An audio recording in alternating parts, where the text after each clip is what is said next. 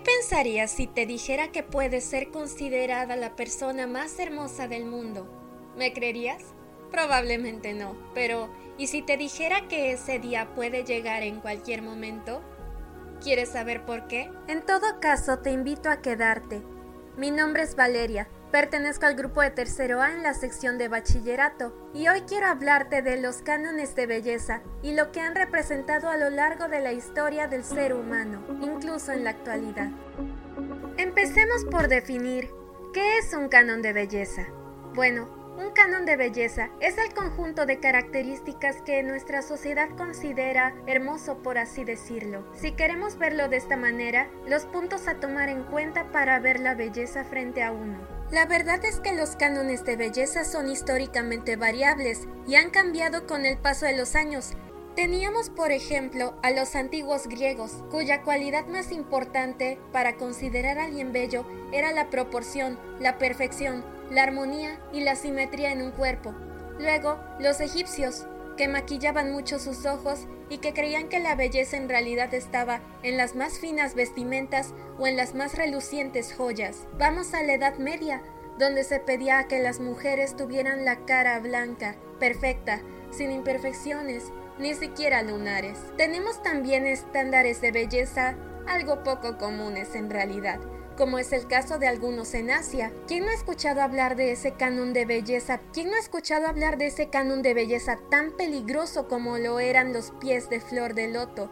Una práctica en China que no se abolió hasta 1910, en el que a las niñas, a partir de los 4 años de edad, se les fracturaban los dedos de los pies, luego se los vendaban para evitar que crecieran, porque en ese entonces no había cosa más hermosa que una mujer con los pies pequeños. Si hablamos también de rituales raros para la belleza, podemos ir no muy lejos de China, a Japón, donde las mujeres en ese entonces tenían la costumbre de tomar una bebida con limaduras de hierro con tal de ennegrecer sus dientes, pues los dientes blancos eran considerados infantiles. A día de hoy, muchas prácticas de esas nos pueden parecer inhumanas, crueles y hasta cierto punto podríamos decir que no son belleza en absoluto. Pero entonces lo eran. Así es como dejamos en claro que, con el paso del tiempo, los estándares y cánones de belleza cambian, aunque ciertamente resulta algo triste pensar en que aún existen mujeres chinas con los pies vendados, quienes se tuvieron que adaptar a los estándares de belleza de aquella época. Sí, muchas personas queremos sentirnos hermosas, pero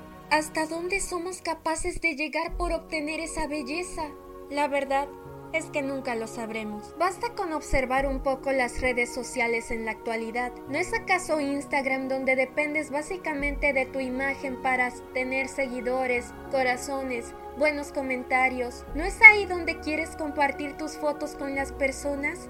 ¿No es donde buscas que a los demás les gusten tus fotos? Creo que basta con preguntar, ¿Cuántas personas usan filtros en sus fotos de Instagram porque quieren cubrir alguna inseguridad, por ejemplo? Ahí podremos darnos cuenta del riesgo que significa en realidad querer encajar con lo que es considerado bello. La verdad, es válido tener complejos, sí, pero ¿a partir de dónde surgen esos complejos? ¿Es porque viste que todos consideran bonito que alguien tenga la nariz pequeña cuando tu nariz es grande? ¿Crees que eres feo porque eres bajito cuando el estándar de belleza es una persona alta? ¿Crees que eres menos bonita que la chica que es rubia? ¿Crees que no le vas a gustar a nadie porque, por ejemplo, no eres lo suficientemente delgado?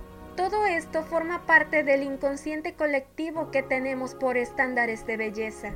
Aunque no lo creamos, incluso nosotros mismos pensar lo que es bello y lo que no nos afecta mucho más de lo que creemos. ¿Cuántas veces no te miras al espejo descubriéndote alguno que otro defecto, cuando no te miras al espejo comparándote con otra persona, comparándote con esa persona que es idolatrada por su aspecto. ¿Cuántas veces no has pensado en que quieres cambiar algo de tu aspecto con tantas fuerzas, que harías hasta lo imposible por cambiar esa parte de ti que no te gusta?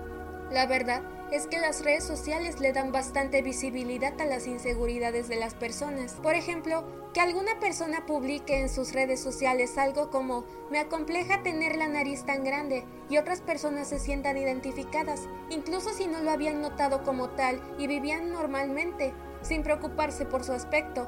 de repente ese complejo crece en uno. Y una vez que se sembró el complejo, es bastante difícil dejarlo de lado porque de repente parece que todos te están mirando a ti, que todos notan esos defectos que tienes, que tú te encuentras frente al espejo. Te preguntas, ¿Qué piensa la gente de mí? Acomplejarse no es algo nuevo, viene desde hace bastante, desde que inició todo esto de los estándares de belleza. Tiene una historia consigo porque está en nuestro inconsciente Querramos o no, vamos a querer intentar encajar de todas las maneras posibles, porque, después de todo, los seres humanos fuimos creados para vivir en sociedad. Tal vez es de aquí que proviene ya el conocido dicho, la belleza duele, la necesidad excesiva, compulsiva y casi morbosa de estar, sentirse y parecer bellos ante los ojos de los demás ha hecho, a lo largo del tiempo, que, por ejemplo, trastornos alimenticios como la anorexia, bulimia, vigorexia, tanorexia o la afición a operarse, además de muchas otras consecuencias, sean algo más común hoy en día. No hay personas específicas a las que les suceda, pues sucede tanto en adultos como en niños, aunque se suelen visibilizar más los casos de los adolescentes, quienes son quienes normalmente están en las redes sociales o, en este caso, los más propensos a querer entrar en los estándares aceptados por la sociedad, porque es en la adolescencia donde estamos en nuestra búsqueda de identidad, por quienes somos. Somos vulnerables porque es precisamente esta edad en la que somos más propensos a sentirnos dañados por lo que los demás piensen de nosotros. Sin embargo, muchas personas ya se han dado cuenta de lo que sucede e intentan hacer alguna aportación hablando desde su experiencia y acerca de autoaceptación. Y ya no es raro que aparezcan términos en los buscadores de las plataformas como lo son el body positive. Este, en un principio, fue un movimiento social que iniciaron para empoderar a personas con sobrepeso, una forma de desafiar y cuestionar las maneras en las que la sociedad considera hermoso el cuerpo humano. Con el tiempo, el body positive se centró más en la autoaceptación de todos los tipos de cuerpos, que la gente se sintiera bien con su propio cuerpo, aunque claro, hubo alguna que otra controversia como siempre. Entre estas, había rumores que decían que el body positive incentivaba a las personas a tener sobrepeso una idea errónea de lo que el movimiento expresaba en realidad. Es aquí también donde surgen términos como el fat shaming, que en este caso buscaba expresar el odio que una persona sentía hacia las personas con un peso que no era el estándar, o que no eran lo suficientemente delgadas. Tenemos también el conocido como body shaming, que consiste en rechazar, humillar, despreciar o incluso rebajar a una persona tan solo por su aspecto físico. Las redes sociales en la actualidad están inundadas de comentarios que señalan despectivamente el aspecto de las personas y ¿es normal para nosotros? ¿Por qué tenemos que verlo de forma tan normal? ¿Porque sucede todos los días? Solo hay que resignarnos a ello. ¿Es realmente lo correcto lo que estamos haciendo al quedarnos de brazos cruzados? Claro que muchos podrán pensar, a mí me da igual cómo me vea la gente, y muy bien por ti, pero a otras personas sí les afecta demasiado. Para ti puede no ser real, pero para otras personas es el pan de cada día lidiar con sus complejos. Y muchas veces su alrededor no los beneficia en absoluto. Así como las redes sociales difunden el mensaje de lo que es bueno y lo que es malo, deberíamos comenzar a difundir que la aceptación sobre el cuerpo de uno mismo no llega de un día para otro. La aceptación sobre nuestro cuerpo es un trabajo constante y muchas veces muy largo. Nos cuesta mucho desprendernos de esos estándares que ya tenemos impresos desde que nos acoplamos a la sociedad. ¿Cómo me tienen que ver? ¿Cómo quiero que me vean? Es difícil dejar nuestros complejos de lado, pero no imposible. Confía en que en algún momento todas las personas puedan saber que no tienen que encajar a la fuerza en un estereotipo. Quiero que sepan el daño que les puede causar, porque viéndolo de una manera más cruda, ¿de qué sirve ser tan delgada si, por ejemplo, al día siguiente el nuevo estándar de belleza será tener curvas, un cuerpo curvilíneo. ¿No suena decepcionante hacer un esfuerzo para que al día siguiente los estereotipos de belleza cambien y simplemente te hayas quedado en el pasado? ¿Que tu belleza ya no sea válida para nadie? Así ha sucedido desde tiempos antiguos como les conté. En todo caso, quiero que en algún momento te mires al espejo, reconozcas que ese es tu cuerpo y pienses, ¿Qué cosas de mí no cambiaría? Piensa en las cosas de ti que te gustan. Esa podría ser mi sugerencia por el momento, pues, en lo personal, llevo un buen rato intentando aceptarme como soy.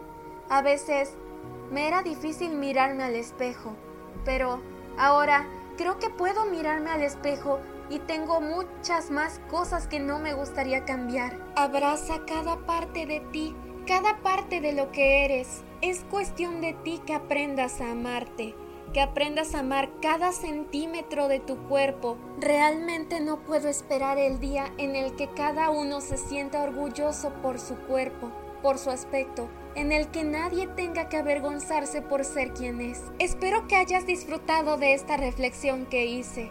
Si te gustó, no dudes en hacérmelo saber.